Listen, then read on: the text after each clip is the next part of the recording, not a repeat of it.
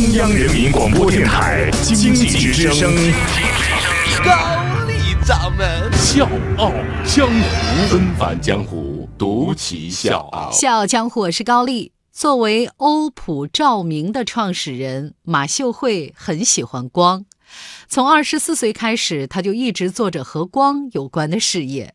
但是马秀慧怎么都想不到，只有八个人的小作坊，经过二十年的发展，现在呢已经有六千多员工，年销售额也达到五十四亿元。现如今身价一百九十亿的马秀慧，还登上了二零一七胡润百富榜。但是只有家人知道，这二十多年的时间，马秀慧经历了什么。纷繁江湖，独骑笑傲，高丽掌门笑傲江湖，敬请收听。在了解马秀慧的人看来，他和欧普的成功顺理成章，这个呢跟他早年的奋斗经历是分不开的。一九七二年，马秀慧出生在浙江一个贫苦的家庭里。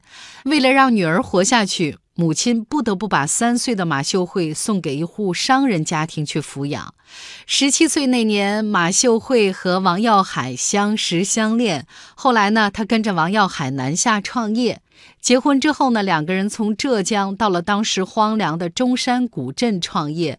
呃，刚开始他们是办了一个农场。但是没想到，一场台风让他们瞬间血本无归。辗转之下，夫妻两个人呢重新选择了创业方向，从此踏进照明行业。之后，带着从表姐那儿批发来的环形灯管，他们做起了代理灯管的工作。马秀慧呢跟王耀海凑了凑钱，租了一个店面。那个时候买卖做的也是非常的辛苦。有一次，马秀慧去收尾款。这个客户呢是欠钱不还，找各种理由，总而言之呢就是不给。被要烦了之后呢，就对马秀慧破口大骂，最终呢是把钱甩在马秀慧身上。走出门之后，马秀慧。忍不住大哭起来。受了委屈的马秀慧回去之后就定了一条规矩：供应商的贷款在四十五天内一定要现金结账。各位千万不要小看这个规矩，因为它打破了当时的行规。这个举动呢，也让今天的欧普在赢得声誉的同时，赢得了更多的资金周转。在当时做配件的市场竞争是非常激烈的，尤其是只做代理销售。特别的被动。一九九六年的一个晚上，王耀海刚进家，就急急忙忙地从包里面掏出了一款美国生产的节能灯。那个时候，国内市场还没有被打开，马秀慧一下子就看到了这款节能灯的优势，他就立刻决定开个公司。马秀慧呢是那种特别不含糊的人，他拿出自己的三万积蓄，建立了一个只有八个人的节能灯具厂。这个就是欧普照明的前身。这次如果不成功，以后就不要办厂当老板了，我们就永远打工。回想起那个时候大胆的想法，现如今的马秀慧也显得特别的开心。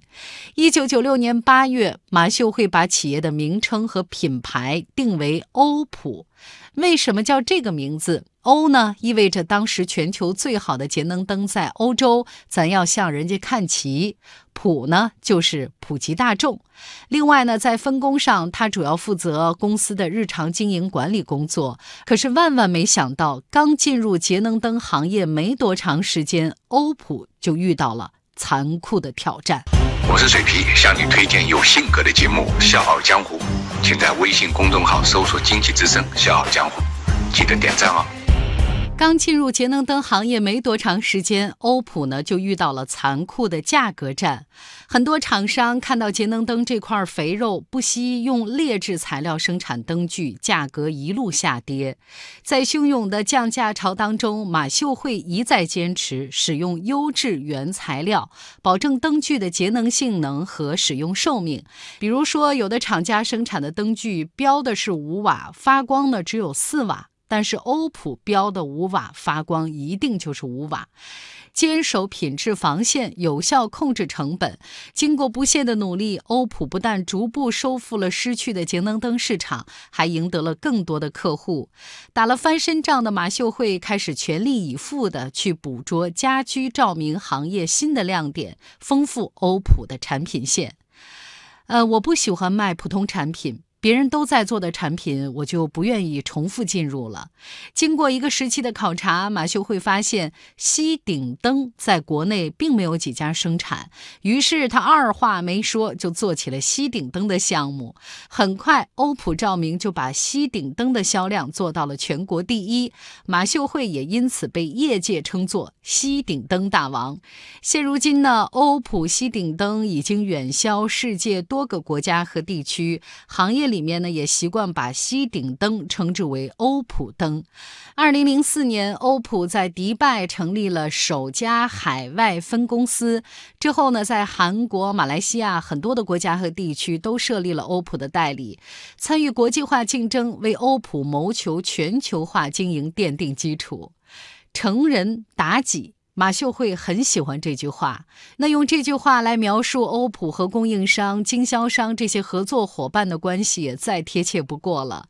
在达成自己事业目标的同时，也成就了他人。二零一五年，欧普的销售已经突破四十四亿元。